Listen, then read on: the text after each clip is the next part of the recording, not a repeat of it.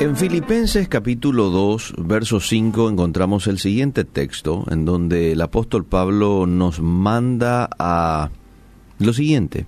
Haya pues en vosotros este sentir que hubo también en Cristo Jesús. Y luego dice el pasaje, el cual siendo en forma de Dios, no estimó el ser igual a Dios como cosa que aferrarse, sino que se despojó a sí mismo tomando forma de siervo, hecho semejante a los hombres. Eh, pero quiero aplicar un poco este texto a lo que muchas veces nosotros pasamos como seres humanos, que tiene que ver con ser afectados por situaciones inevitables. ¿Y a qué me refiero con situaciones inevitables? Por ejemplo, el auto que no te arranca y finalmente llegas tarde a una cita.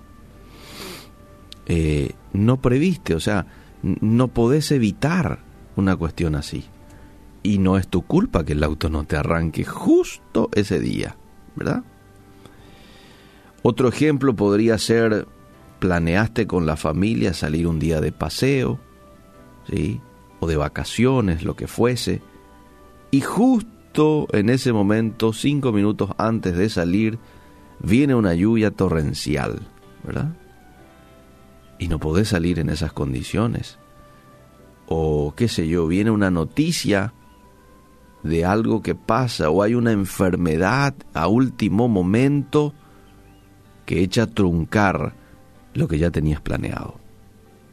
Tal vez perdiste a un ser querido en tu vida. Son situaciones inevitables. No tenemos control sobre ellas. No podemos controlar muchas situaciones en nuestras vidas, pero hay algo que sí podemos controlar y es cómo reaccionamos hacia ellas. Es ahí donde Pablo dice que tenemos que tener el mismo sentir que hubo en Cristo Jesús. Ahora, este sentir, amable oyente, no viene de manera automática. Hay que tomar algunas acciones específicas. Y una de esas acciones es porque quiero mencionar cuatro acciones específicas que tenemos que tomar. La primera es cambiar tu forma de pensar. Ese es el primer paso para ser transformado por la gracia de Dios. Fíjate lo que dice Romanos 12.2 y, y me gusta cómo suena en esta versión.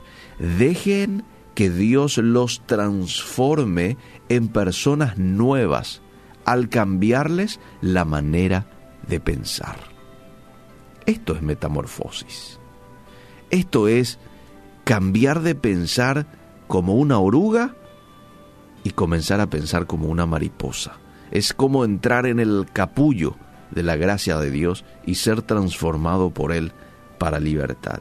Entonces, la primera acción específica que debo de este tomar para cambiar mis reacciones es cambiando mi forma de pensar. Lo segundo tiene que ver con elegí enfocarte en los demás. Una efectiva forma de tratar con el síndrome eh, de victimitis, a veces este, tenemos este síndrome, chencharan a yo, miran a lo que ya pasé, ¿verdad? Mira por lo que estoy pasando. Eh, bueno, una efectiva forma de tratar con este síndrome es eh, comenzar a pensar en los demás. Fíjate lo que Pablo dice un versículo antes del texto que acabo de compartir.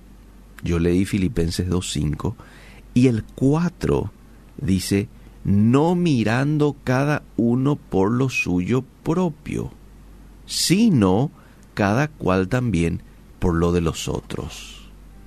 Entonces, para experimentar esa gracia transformadora de Dios, debo adquirir una perspectiva de las necesidades de otras personas. Y cuando yo hago esto, me doy cuenta de lo bendecido que soy. ¿Mm? Basta con mirar un poco a tu alrededor, fijarte un poco en las necesidades de otros para que te des cuenta que había sido, pues sos muy completo, tenés muchas cosas que otros no tienen. Interesante.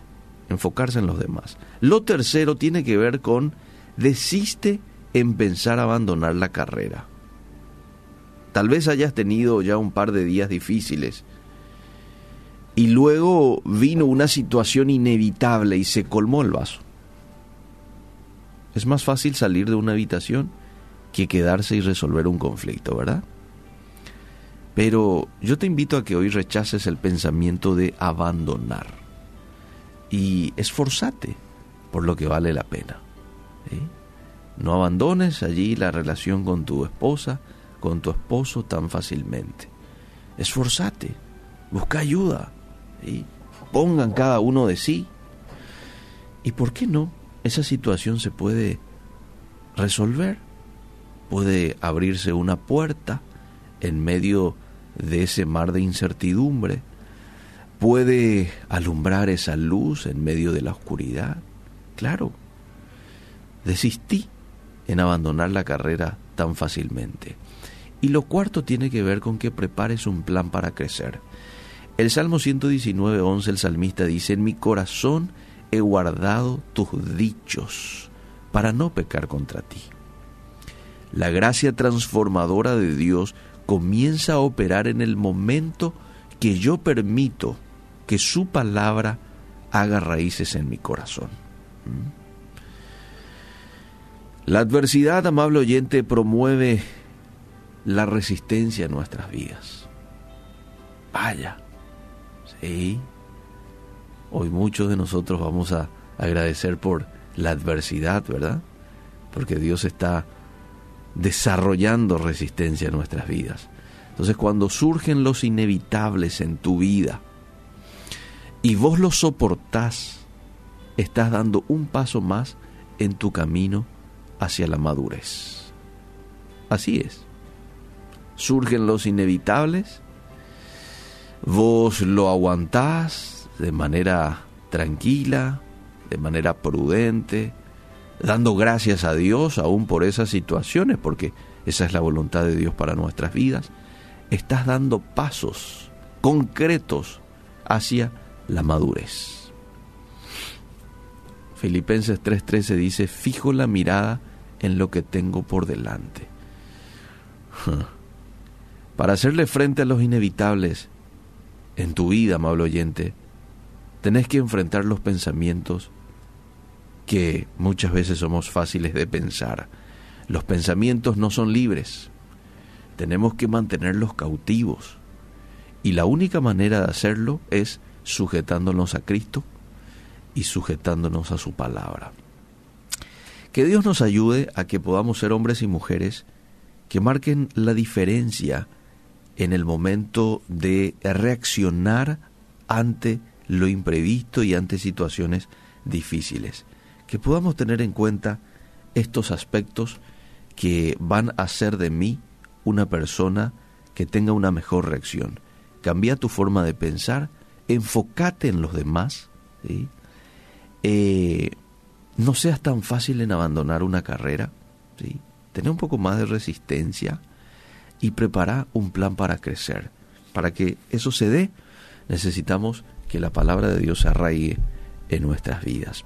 Gracias Dios por tu palabra, que en esta mañana nos alienta, nos da este un rumbo a seguir el día de hoy. Probablemente muchos estaban a punto de tirar la toalla y puede que alguna palabra que hoy se ha compartido los vuelva a dar el empujón que estaban necesitando. Y eso hace tu palabra.